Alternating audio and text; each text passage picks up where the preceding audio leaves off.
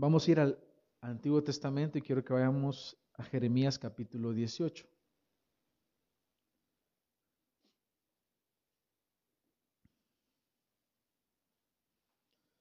Vamos a hablar acerca de el alfarero y la vasija.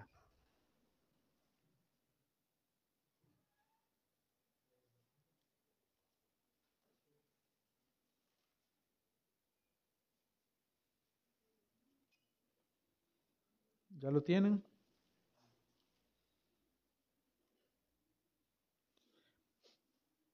Entonces vamos a leer la palabra de Dios en Jeremías capítulo 18, versículos del 1 al 6.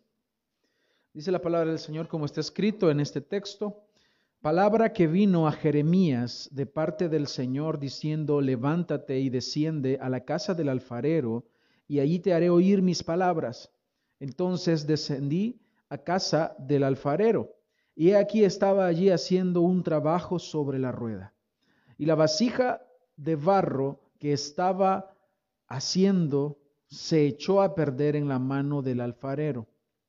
Así que volvió a hacer de ella otra vasija, según le pareció mejor al alfarero hacerla. Entonces vino a mí la palabra del Señor diciendo, ¿No puedo yo hacer con vosotros, casa de Israel, lo mismo que hace este alfarero? declara el Señor. He aquí, como el barro en manos del alfarero, así sois vosotros en mi mano, casa de Israel. En un momento yo puedo hablar contra una nación o contra un reino, de arrancar, de derribar y de destruir. Pero si esa nación contra la que he hablado se vuelve de su maldad, me arrepentiré del mal que pensaba traer sobre ella. Y de pronto puedo hablar acerca de una nación o de un reino, de edificar y de plantar. Pero si hace lo malo ante mis ojos, no obedeciendo mi voz, entonces me arrepentiré del bien con que había prometido bendecirlo. Ahora pues, habla a los hombres de Judá y a los habitantes de Jerusalén diciendo, así dice el Señor, he aquí estoy preparando una calamidad contra vosotros y tramando un plan contra vosotros. Volveos pues cada uno de su mal camino y enmendad vuestros caminos y vuestras obras. Mas ellos dirán, es en vano, porque vamos a seguir nuestros propios planes y cada uno de nosotros obrará conforme a la terquedad de su malvado corazón. Oremos, pongamos este tiempo en las manos del Señor y que Él nos asista en esta mañana.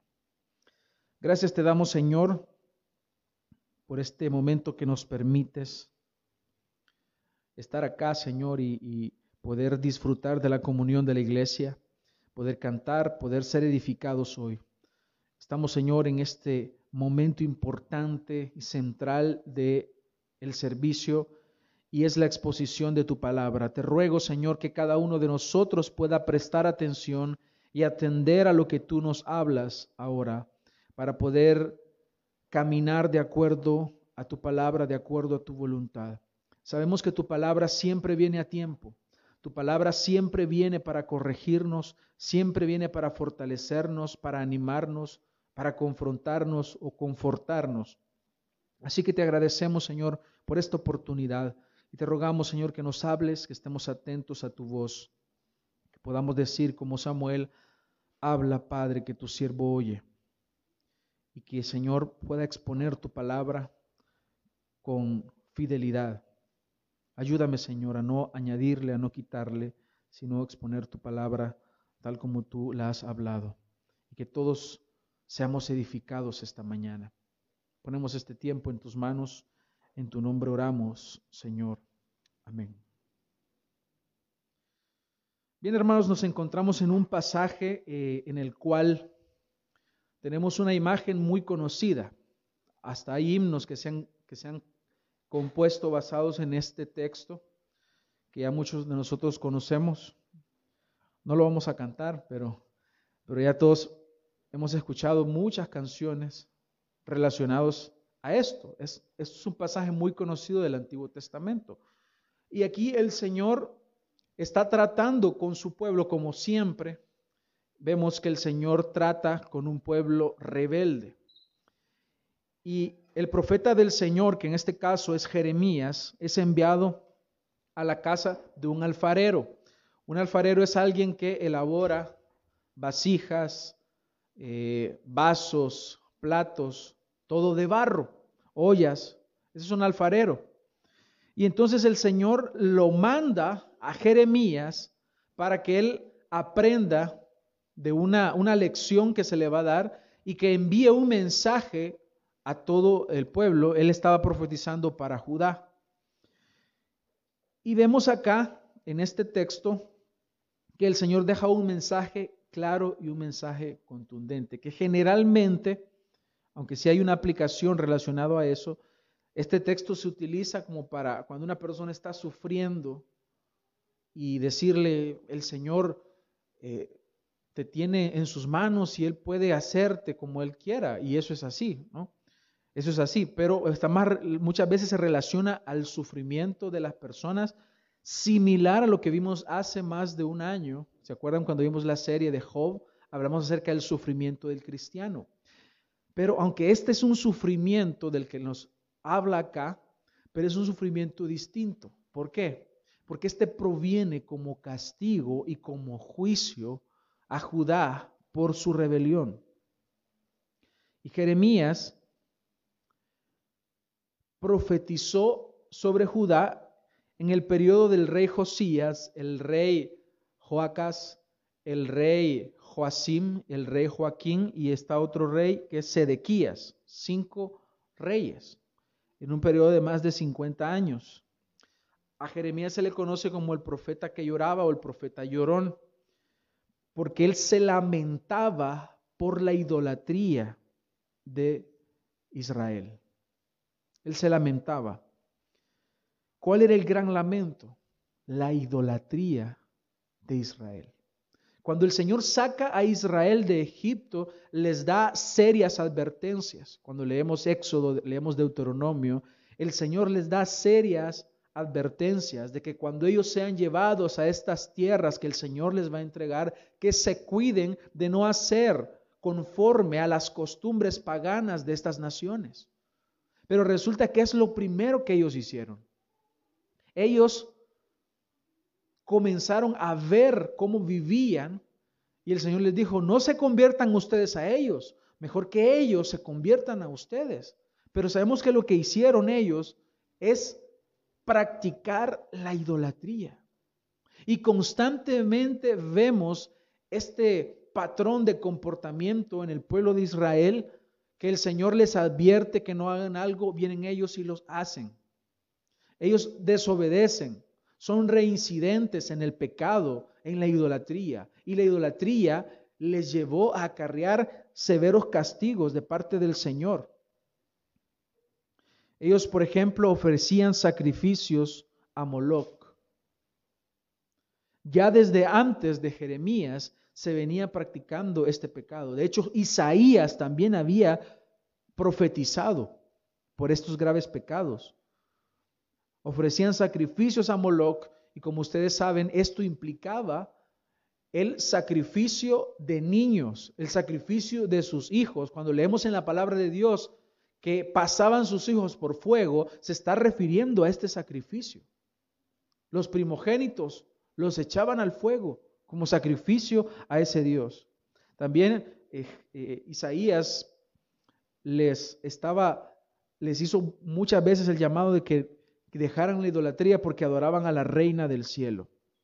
Por ejemplo, en Jeremías capítulo 9, versículo 1, vemos aquí el lamento de Jeremías. Él dice, ¿quién me diera que mi cabeza se hiciera agua y mis ojos fuente de lágrimas para que yo llorara día y noche por los muertos de la hija de mi pueblo.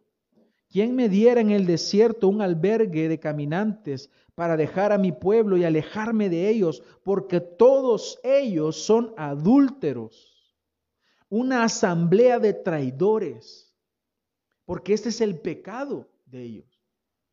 Entonces, si queremos si queremos ver el contexto de Jeremías y entenderlo, tenemos que saber que lo que él está diciendo es prediciendo el juicio que viene sobre ellos por su pecado de idolatría, por su rebeldía, por no atender la palabra de Dios. Y este juicio se iba a llevar a cabo con la invasión de Babilonia. Él les está profetizando que viene un castigo para ellos. Pero había otro aspecto importante en el contexto que debemos tomar en cuenta, que los religiosos, sacerdotes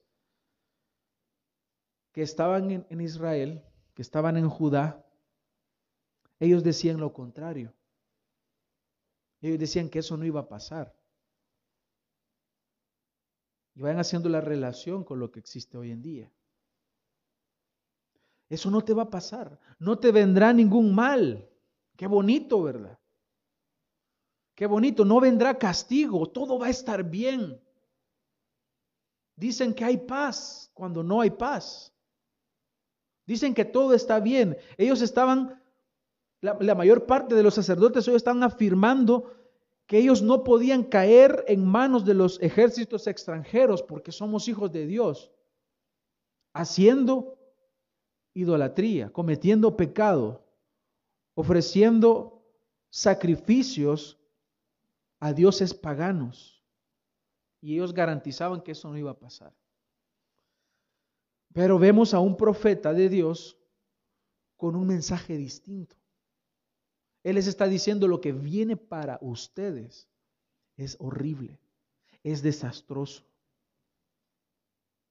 Él dedicó su ministerio hacer este tipo de profecías diciéndoles lo que iba a pasar y vimos en el texto, ya lo vamos a leer nuevamente, pero vemos qué es lo que había en su corazón. Ellos decían, no, vamos a seguir haciendo lo que estamos haciendo.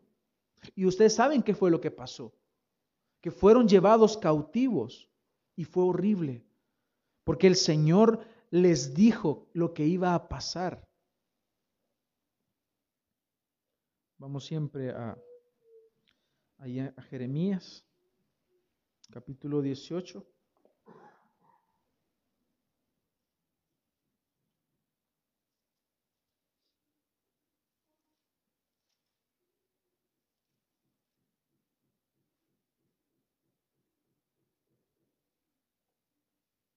Y por ejemplo, en el versículo 11 dice, ahora pues habla luego a todo hombre de Judá y a los moradores de Jerusalén, diciendo, así ha dicho el Señor, he aquí que yo dispongo mal contra vosotros y trazo contra vosotros designios, conviértase ahora cada uno de su mal camino y mejore sus caminos y sus obras. Algunos pueden ver aquí que Dios es malo, pero yo veo aquí amor el amor de Dios, llamando a su pueblo al arrepentimiento. Les vendrá mal si no se arrepienten. Y la palabra del Señor siempre viene a tiempo. Siempre viene a tiempo para que nosotros corrijamos nuestra manera de vivir si estamos haciendo lo que no agrada al Señor.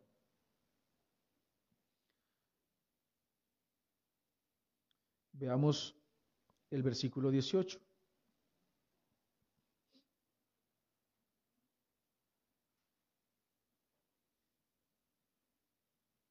Y dijeron, venid y maquinemos contra Jeremías, porque la ley no faltará al sacerdote, el, ni el consejo al sabio, ni la palabra al profeta. Venid e irámoslo de lengua y no atendamos a ninguna de sus palabras. Esta fue la respuesta. La respuesta es no. Mejor ataquemos a Jeremías. ¿Cómo es posible que nos estés diciendo esto, Jeremías? Que viene mal sobre nosotros si somos el pueblo de Dios. ¿Cómo es posible que esto me pase si yo soy hijo de Dios? Decimos ahora. ¿Por qué me sucede esto? Pero se te olvida que pecas. El punto central y, y lo que mi proposición para este sermón es que Dios utilice el sufrimiento para corregir tu mal camino. Esto es diferente como sufrió Job. Vimos el contexto de Job. Hay un sufrimiento, sí, pero este va a ser distinto. Porque este es el resultado del mal camino y del mal proceder del pueblo de Israel.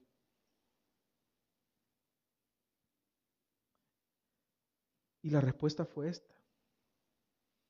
Mejor maquinemos contra Jeremías, porque la ley no faltará al sacerdote, si es que ellos tienen la palabra de Dios.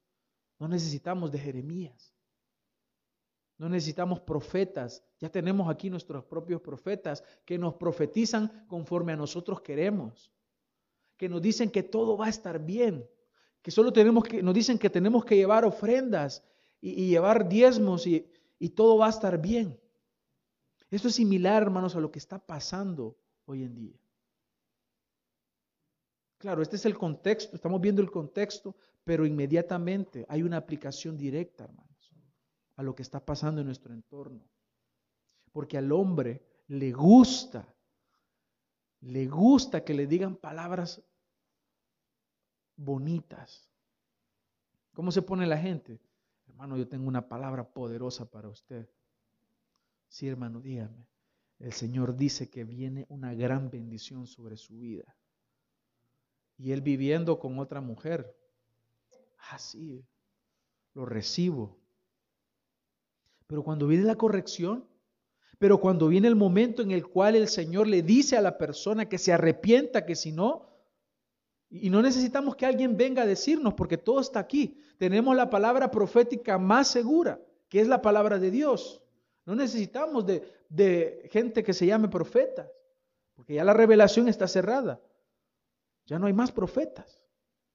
El que hace la función de profetizar es el que predica la palabra. No hay más, no hay nuevas revelaciones.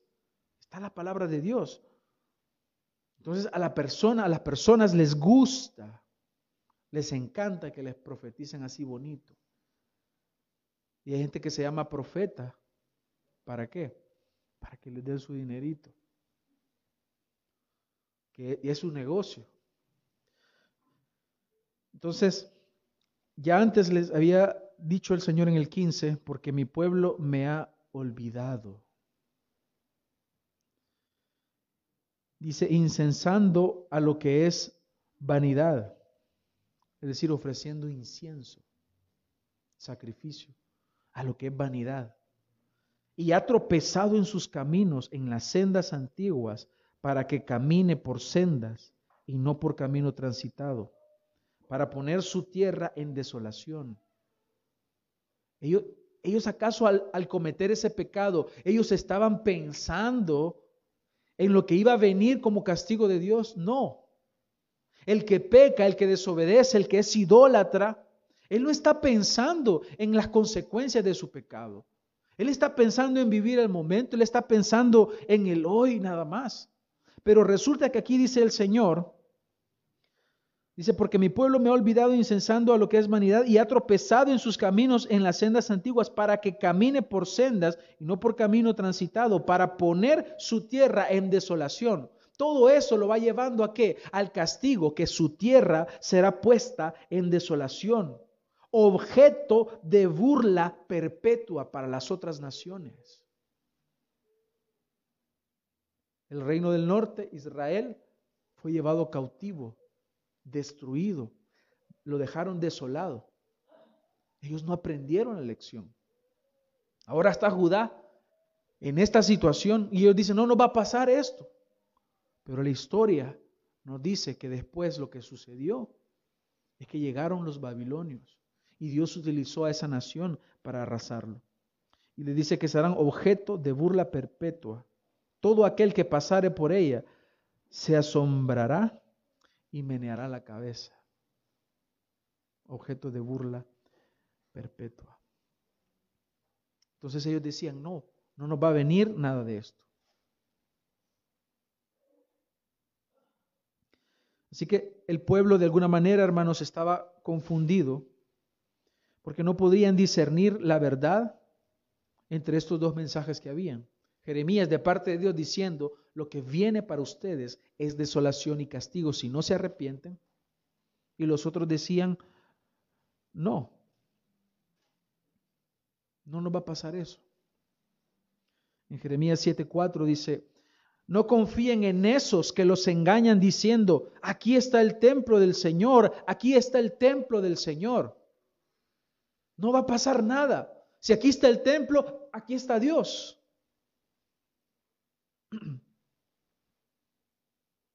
Eso es lo que estaba pasando, hermanos. Había confusión. Así que en este texto, hermanos, que nos ocupa en esta mañana y entendiendo este contexto de lo que estaba sucediendo con ellas, con ellos, vamos a ver lo que el Señor nos dice en esta básicamente es como una analogía que el Señor va a utilizar para mostrarles lo que va a suceder. Y hay una realidad en el cristiano, y es que el, bueno, de hecho en la vida, y es que hay sufrimiento. Existe sufrimiento de una o de otra forma. Pero en el caso de que, vamos a hablar ahora, es un sufrimiento diferente al de, al de Job. ¿Por qué? Porque este es como resultado del pecado, del pecado, de la idolatría de ellos. Entonces, en esta ocasión, el sufrimiento es consecuencia de la desobediencia y la deshonra a Dios. Y aunque hoy en día se predica en muchos lugares a un Dios que es tolerante con el pecado, la Biblia nos muestra en realidad que no es así. Dios no es que sea tolerante con el pecado. Dios es paciente, pero no es que lo tolere, porque nada va a quedar impune. Ninguna injusticia cometida en esta tierra va a quedar impune. Él ha dicho, mía es la venganza, yo pagaré. Porque esa es la ira justa y santa de Dios que se manifiesta. Ahora la pregunta es, ¿y qué hay de los que son hijos de Dios y cometen pecado? ¿Quedará impune? El Señor puede castigar a sus hijos, porque el padre que ama a su hijo lo castiga. Dios mismo castiga. Él no es tolerante con el pecado. La, Biblia nos muestra a un Dios que es justo. Y aquellos que dicen, ah, ese Dios de la Biblia, el que mandó a exterminar a estas naciones eh, con Israel para conquistarlos. Qué, malo ese Dios. Pues resulta que Dios utilizó también ahí a Israel para juicio a esas naciones, porque no eran hijos de Dios, cometían pecados abominables. Ahora veamos lo que aprendemos de parte de, Dios. Y vamos a ver lo que aprendemos de Dios y lo que aprendemos respecto al, al hombre. Vamos a dividir así en esas dos partes, lo que aprendemos de Dios. Lo primero que vemos acá es que Dios se muestra como el alfarero. Vamos a ir al texto. Dice palabra del Señor que vino a Jeremías diciendo, levántate y vete a casa del alfarero y ahí te haré oír mis palabras. Él está mandando a un profeta. Él está mandando a alguien que va a hablar su palabra. Y sabes que la palabra del Señor siempre viene a tiempo a tu vida. Siempre viene a tiempo. Tú no puedes decir, es que a mí nadie me dijo, porque el Señor siempre te habla. Porque si tú estás caminando de una forma mala o, equivocada o errada, estás caminando por el camino que tú no debes caminar, el Señor enviará a alguien y te dirá lo que tú estás haciendo mal. Está la palabra de Dios ahí. Tienes también tu Biblia. ¿La estás leyendo? Es que a mí Dios no me habla. Claro que te habla cuando tú abres la palabra. Él te habla. Cuando tú te congregas y se predica la palabra de Dios, el Señor te está hablando. Así que Él está mandando a Jeremías para que vaya y reciba un mensaje. Entonces vemos la iniciativa de Dios. Vemos siempre al Señor buscando al hombre. Siempre el Señor haciendo un esfuerzo para que el hombre pueda corregir su camino. Y en este caso para, para su pueblo, que está caminando mal, que ha desobedecido, que ha sido adúltero, un adulterio espiritual el que se ha cometido. Y es que el Señor te observa, el Señor conoce todo de ti, Él es omnisciente, Él lo sabe absolutamente todo. Él conoce tus caminos y porque conoce tus caminos, Él envía su palabra a tiempo. Y dice, levántate y vete a casa del alfarero y ahí te haré oír mis palabras. Hermanos, nuestras vidas no están en manos del karma. Es bien común, ¿verdad? Esa palabra. O el destino, o el universo. Hermanos, Dios está en el control de todo. Él conoce absolutamente todo. No, no estamos en manos de un destino ciego. Ahora se dice, ve y, sale a la calle a ver qué es lo que el, universo te depara. Porque como se ha, se ha sacado a Dios y piensan las personas que es así, pero Dios está en su trono. Dios está sentado en su trono y gobierna con poder y con autoridad. Dios no solo es nuestro, nuestro creador, sino que también Él es el que tiene el control de nuestra vida, todo lo que sucede en nuestra vida, porque Él es el alfarero. En Isaías 64, 8 nos dice el profeta Isaías, ahora pues el Señor, ahora pues Señor, tú eres nuestro Padre nosotros barro y tú el que nos formaste. Así que obra de tus manos somos todos nosotros. Ya Isaías había hablado al respecto, utilizando esta misma analogía, para que ellos puedan entender que Él es soberano y Él está en control de todas las cosas y nada puede salir de sus manos. Eso quiere decir que esto le da a Él una potestad sobre nuestra vida.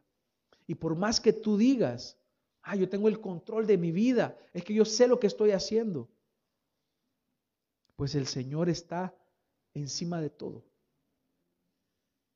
Él es el Rey Supremo y soberano y no hay absolutamente nada por encima de Él. Así que, ¿qué nos enseña esto, hermanos?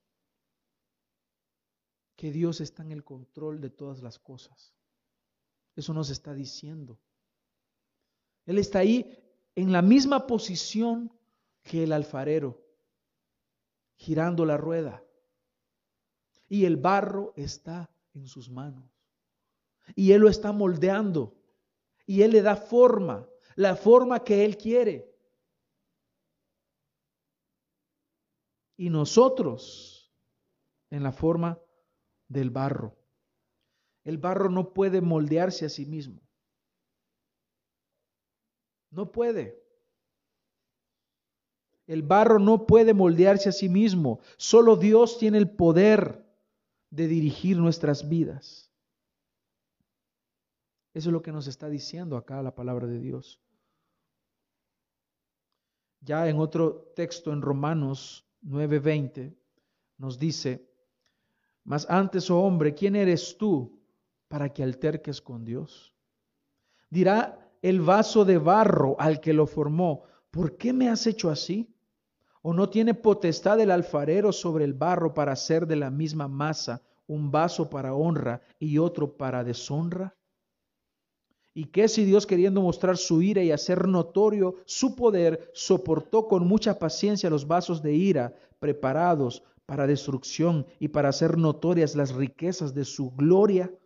las mostró para con los vasos de misericordia que Él preparó de antemano para gloria, a los cuales también ha llamado, esto es a nosotros, no solo de los judíos, sino también de los gentiles. Es la misma posición la de Él, siendo el alfarero, y la misma posición del hombre, siendo el barro. Así que Él puede moldearte. Él puede hacer lo que quiera con tu vida. Esa es la verdad que vemos acá. Que Él está en autoridad y el poder de hacer todo lo que Él desee. Aquí lo que nos está diciendo el Señor es que Él no solamente expresa su voluntad y tiene autoridad, sino que tiene el poder de hacer todas las cosas que Él desee. Y como alfarero nos muestra que Él tiene una voluntad, tiene un deseo y tiene un plan. Y ese plan que Él tiene es perfecto. En Efesios 2, 10 se nos dice, porque somos hechura suya, creados en Cristo Jesús para buenas obras, las cuales Dios preparó de antemano para que anduviésemos en ellas. El Señor va a pasar a Judá por un proceso doloroso. Claro que habrá sufrimiento y es un proceso doloroso y horrible, descrito en otros pasajes también. Se nos habla de que ese proceso incluía las violaciones de las mujeres. Incluía que a los bebés los iban a agarrar y los iban a estrellar en los muros. Incluía el cautiverio. Ellos iban a ser deportados a Babilonia. Y eso es horrible. Ponte a pensar si se viviera eso en este momento. Horrible, desastroso. Pues esa era parte del castigo que ellos tenían que llevar como, por la, como la corrección de sus pecados. En Filipenses 1.6 nos dice, estando persuadido de esto, que el que comenzó en vosotros la buena obra, la perfeccionará hasta el día de Jesucristo. Él tiene un plan y Él sabe por dónde te va a llevar. Y Él sabe que si ese castigo que vendrá sobre tu vida, te va a perfeccionar, pues tenlo por seguro, Él lo utilizará, porque Él es el alfarero y tú eres el barro. Tú no puedes ver el producto terminado.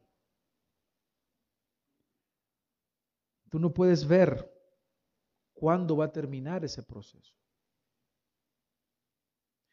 Pero Él sí lo conoce. Hay una palabra muy, muy utilizada en, en 1 Corintios 2.9. Yo creo que se utiliza mal muchas veces. Dice, antes bien, como está escrito, cosas que ojo no vio, ni oído yo, ni han subido en corazón de hombre, son las que Dios ha preparado para los que le aman. Y todos, amén. Nos gusta, se escucha muy bonito. Pero resulta que esta, estas cosas que ojo no vio, ni oído oyó, y que no han subido al corazón de hombre, no es una mansión, no es una maleta de dinero llena de billetes, no es un carro nuevo, no es la moto de tus sueños, no es el trabajo deseado. Pues esto que no subió al corazón de hombre es Cristo mismo.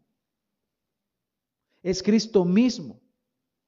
Y para ser como Cristo, que es la meta, hermanos, ser como Cristo, ser a la imagen de Cristo. Juan nos dice que, que le veremos tal como Él es porque seremos como Él es. Entonces, si la meta ser como Cristo, entonces para ser como Cristo, tú tienes que dejar todo aquello que te aleja de ese propósito. Y para alejarte de eso, el Señor va a utilizar el sufrimiento, el castigo, el Señor va a corregirte, porque Él quiere que tú seas como Él. Entonces, en este proceso, hermanos, Él muestra esa paciencia, porque Él está trabajando en nuestra vida. Él está formándonos. Y muchas veces este sufrimiento va a depender de un pecado, un pecado que es necesario confesar y apartarnos de él. Pero Él sigue siendo paciente contigo. Él sigue esperando. Y es por eso que Él te llama al arrepentimiento, para que puedas cumplir su voluntad. Hermanos, este sufrimiento es utilizado a menudo por el Señor. Porque tú aunque eres un hijo de Dios, no eres perfecto. Pablo decía, yo aún no pretendo haberlo alcanzado todo, sino que prosigo a la meta. Como cristianos estamos llamados a avanzar, a crecer espiritualmente. Tú no te puedes quedar como un niño. Tienes que crecer. Y como lo he dicho antes, si un niño no crece, e, eso es anormal. Hay un problema. Como en la vida del creyente, si no estás creciendo, hay un problema contigo. Algo está mal. Tienes que crecer. Tienes que avanzar. Y si no estás creciendo, el Señor te llama a que te arrepientas de ese pecado que está impidiéndote el crecimiento para que crezcas. Ahora, ¿qué aprendemos acerca de nosotros? Que somos el barro. Entonces sabemos, hermanos, que en el texto lo que Jeremías está diciendo, nos queda claro que el pueblo de Judá, en esta parábola, en esta analogía, era, Judá era el barro. Pero tenemos que ser, estar seguros de cómo lo vamos a aplicar a nuestra vida, porque uno de los propósitos que persigo ahora es que no veamos el sufrimiento, no nos veamos a nosotros mismos como víctimas, porque tendemos a vernos como víctimas. ¿Por qué me pasa esto, Señor? Yo merezco otro trabajo, yo merezco lo otro, como nos vemos como víctimas, pero no reconocemos que somos pecadores, no reconocemos que somos malos. Claro, estamos acostumbrados a ver el pecado en otros. Vemos fácilmente cuando otro peca, pero tu pecado, pero tu, tu, mala actitud delante de Dios, tu mala respuesta a la iglesia, tu mala respuesta a, a las disciplinas espirituales, ¿las estás observando?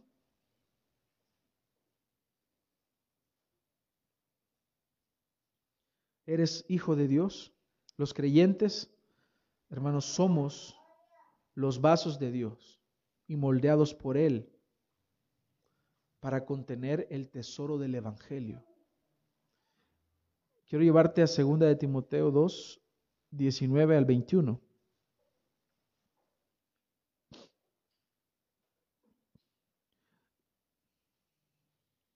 Dice, pero el fundamento de Dios está firme teniendo este sello. Conoce el Señor a los que son suyos y apártese de iniquidad todo aquel que invoca el nombre de Cristo. Pero en una casa grande no solamente hay utensilios de oro y de plata, sino también de madera y de barro, y unos son para usos honrosos y otros para usos viles.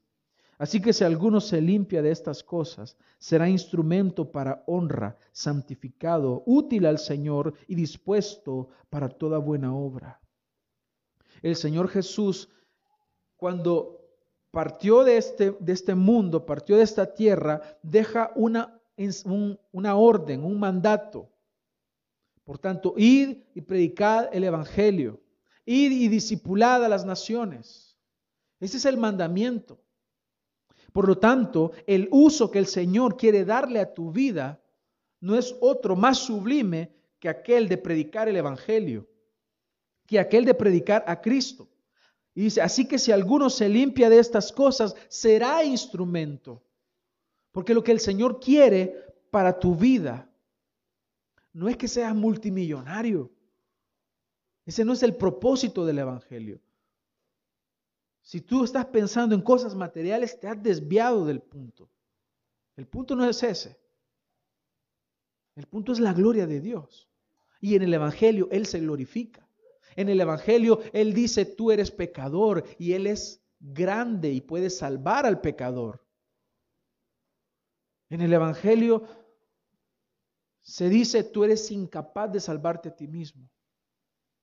Y Él es capaz de salvarte porque Él ya pagó el precio por tus pecados. Así que si quieres ser útil al Señor, un instrumento de honra, entonces tienes que limpiarte de todas las cosas viles, como menciona este texto. Y es muy interesante, hermanos, que los seres humanos estamos hechos de barro. En el, en el hebreo, en el original del, del hebreo, cuando vemos en Génesis, vemos que eso es barro. Es barro. Y de eso estamos hechos, de barro. Eso es lo que se menciona en, Génesis, que somos hechos de polvo. En Salmo 103, 14 dice, porque Él conoce nuestra condición, se acuerda de que somos polvo. Así que hermanos, no, tiene, no tenemos por qué vanagloriarnos. Debemos entender cuál es nuestra posición, que nosotros somos barro en las manos del alfarero. Y si pecamos, el Señor enviará su corrección. La cualidad, hermanos, más importante del barro es que se somete, que es moldeable. Intente darle forma a una piedra, cuesta. Pero el barro no es así. El barro es moldeable, el barro se somete. El barro se somete. Y cuando hay un problema con el barro, como en la imagen que vemos acá del alfarero, en el versículo 4 dice, y la vasija de barro que él había hecho se echó a perder en su mano y volvió y la hizo otra vasija, según le pareció mejor hacerla. No es que el Señor se equivocó, ese no es el punto. Él no está diciendo, yo me equivoqué contigo, así que te voy a destruir. El Señor no se equivoca nos está indicando acá lo que estaba pasando en la imagen que estaba viendo Jeremías. Y es que este barro que tenía ese alfarero, resulta que la vasija que hizo no le pareció. Entonces hizo otra. ¿Por qué? Porque siendo nosotros barro en las manos del alfarero, entonces el Señor va a hacer según le parezca, según Él desee según Él quiera. Así que vemos acá en esta analogía nuestra vida y nuestra relación con Dios, que Él es el alfarero y nosotros somos el barro. Vemos acá en esta analogía que el Señor puede hacer lo que Él quiera porque estamos en sus manos. Vemos acá en esta analogía que el Señor utiliza también el sufrimiento para corregir a su pueblo. El Señor les estaba diciendo lo que iba a pasar. Entonces ya el versículo 5 dice, vino a mi palabra del Señor diciendo, ¿no podré yo hacer de vosotros como este alfarero o casa de Israel? Hacer como este alfarero. He aquí que como el barro en la mano del alfarero, así sois vosotros en mi mano oh Israel. Y el versículo 7 dice, en un instante hablaré contra pueblos y contra reinos para arrancar, derribar y destruir el juicio de Dios. Pero si esos pueblos se convirtieren de su maldad contra la cual hablé, yo me arrepentiré del mal que había pensado hacerles. ¿Cómo es que Dios se va a arrepentir, hermanos? Si, él no es hijo de hombre para que se arrepienta. La figura utilizada acá en este texto es la manera que Dios utiliza para poder hacernos entender de una forma como los humanos eh, pensamos o de una forma como los humanos actuamos. Pero Él no es que se arrepienta, Él no es que no sabía lo que iba a pasar. Esto es una manera de, que nosotros podamos entender mejor. Se llaman antropomorfismos. Antropomorfismos. Y es que el Señor, si tú te arrepientes, el Señor cesa el castigo. El Señor termina el castigo. No es que si tú te arrepientes, el Señor va a seguir castigándote. No. Y esto fue lo que pasó con ellos. No se arrepintieron. Por lo tanto, implicaba que el castigo era inminente, iba a seguir. Y utilizando otras naciones, Dice versículo 11, ahora pues habla luego a todo hombre de Judá y a los moradores de Jerusalén diciendo, así ha dicho el Señor, he aquí que yo dispongo mal contra vosotros y trazo contra vosotros designios. Y aquí está el llamado al arrepentimiento. Conviértase ahora cada uno de su mal camino y mejore sus caminos y sus obras. Reina Valera.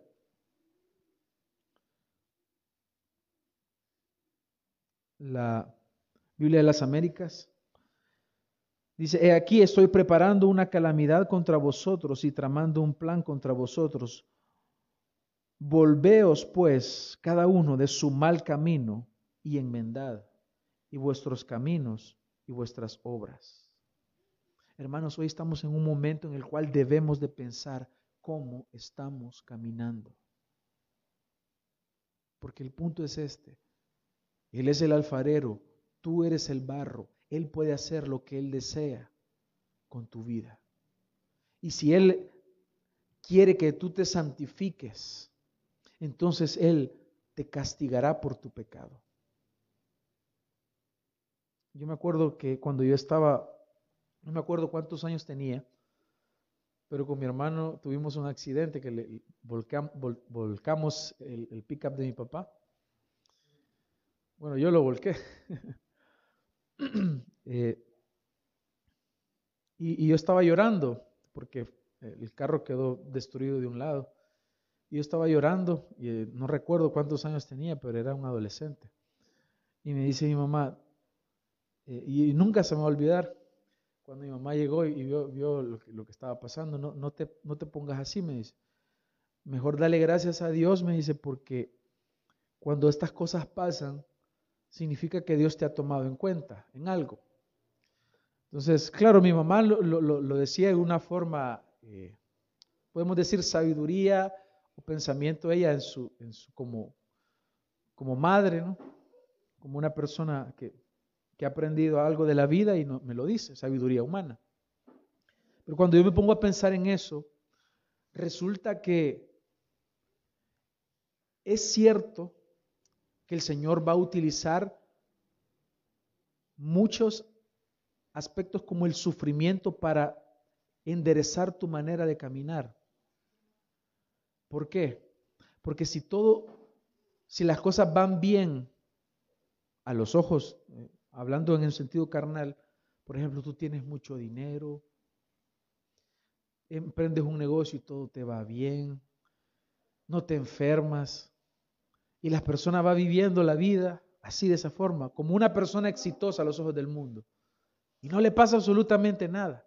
No hay ni siquiera un llamado de atención. Eso sería preocupante. ¿Por qué? Porque significa que va con todo y dinero y con todo y salud al infierno. Pero en el Hijo de Dios las cosas son distintas. Porque si tú estás caminando mal, el Señor va a utilizar cualquier tipo de sufrimiento para hacerte enderezar tu camino. Y eso es lo que el Señor está hablándole aquí a Judá. El Señor le está diciendo que ellos deben enmendar su camino, deben arrepentirse de sus caminos, porque si no vendrá el castigo. Obviamente el Señor sabía que ellos no se iban a arrepentir. Y es la respuesta que vemos que ellos, que ellos dan. Dice el, versículo 10, pero si hiciere lo malo delante de mis ojos, no oyendo mi voz, me arrepentiré del bien que había determinado hacerle. Versículo 11. Eh, versículo 12, perdón. Y dijeron, es en vano, porque en pos de nuestros ídolos iremos y haremos cada uno el pensamiento de nuestro malvado corazón. Es en vano que me envíes la palabra. Es en vano que me hables, Jeremías. ¿Por qué? Porque no obedeceremos. Haremos lo que nuestro corazón nos diga. Haremos el pecado que queremos y que ya hemos dispuesto en nuestro corazón. Porque son rebeldes. Pero el verdadero Hijo de Dios se arrepentirá ante el llamado y la advertencia que Dios hace. Ahora, yo no conozco tu, tu, tu vida, perdón, como la conoce el Señor. Yo no la conozco. Yo los veo a ustedes acá. Converso con ustedes. Pero tú conoces lo que hay en tu corazón. Si hay pecado en tu vida, la palabra de Dios viene a tiempo ahora para ti, para que te arrepientas de tu pecado.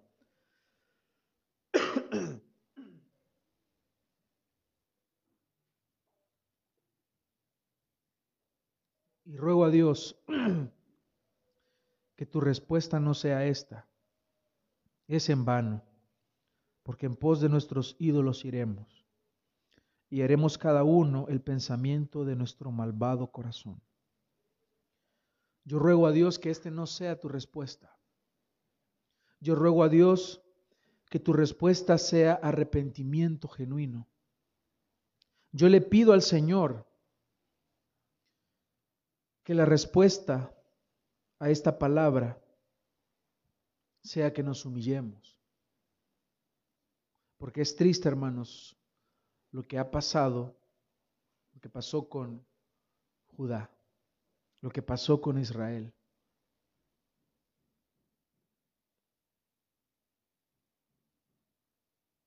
En 1 Corintios 10:13, y voy concluyendo, no os ha sobrevenido ninguna tentación que no sea común a los hombres.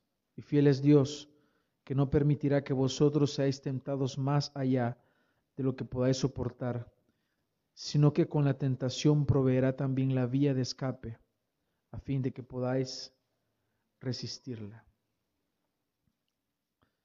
Hermanos, no siempre se sufre, porque así como sufrió Job, a veces se sufre por nuestro mal camino.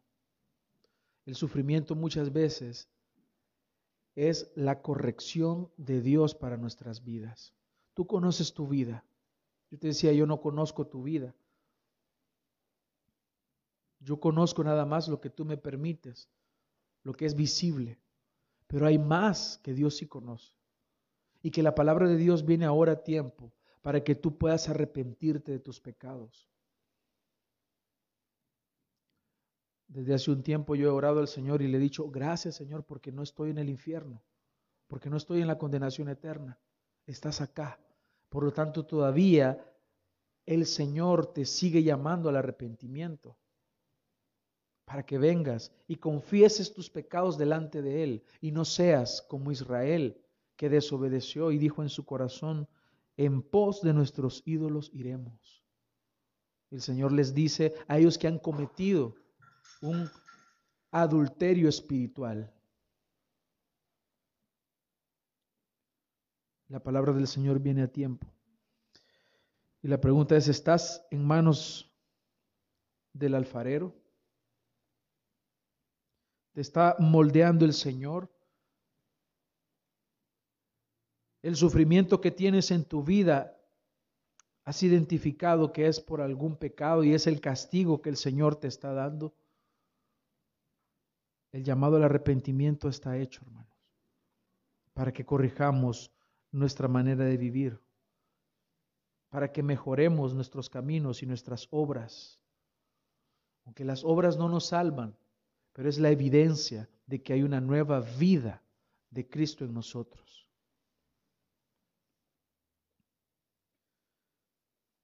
Así que, hermanos, que el Señor nos ayude y nos guíe que podamos ser y aceptar la soberanía de Dios. Que si estamos que si estamos pasando por un sufrimiento, que seamos valientes. El Señor le dice a Josué, ahora sé hombre, le dice, y esfuérzate. A Job le dice, ahora sé hombre y escucha lo que te voy a decir. Como hijos de Dios, debemos conocer al Señor y saber cómo es que Él actúa y entenderlo según lo que Él nos da que comprendamos en su palabra. Hoy el Señor nos habla del sufrimiento, pero un sufrimiento, repito, no como el de Job, un sufrimiento como el resultado de nuestros pecados, nuestras malas acciones, para que corrijamos nuestra manera de vivir y le agrademos. Oremos. Gracias te doy, Señor, por, por tu palabra. Gracias, Señor, por mostrarnos que nos amas.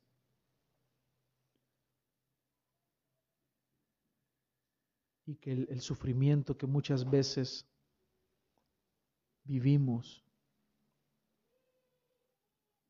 es el resultado de nuestro pecado.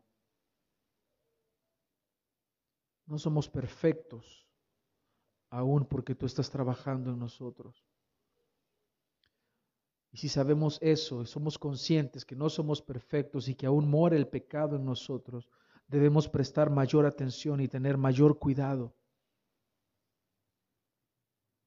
Ayúdanos, Señor, a estar con nuestros ojos abiertos, a no dormirnos, porque el diablo anda cual león rugiente buscando a quien devorar. Te pido, Señor, te ruego que nos ayudes a vivir en santidad, a apartarnos, Señor, de los deseos pecaminosos, y que te agrademos, que mejoremos nuestros caminos, que abandonemos aquel camino que nos va desviando o que nos desvía de ti y de tu propósito, para que podamos caminar de acuerdo a tu voluntad. Gracias te damos, Señor, por este tiempo. Queremos pasar, Señor, a la cena del Señor y te ruego, Señor, que podamos participar de ella dignamente es decir, entendiendo en qué consiste el sacrificio que tú has hecho por nosotros. Gracias te damos, Señor, por este tiempo. En tu nombre oramos. Amén.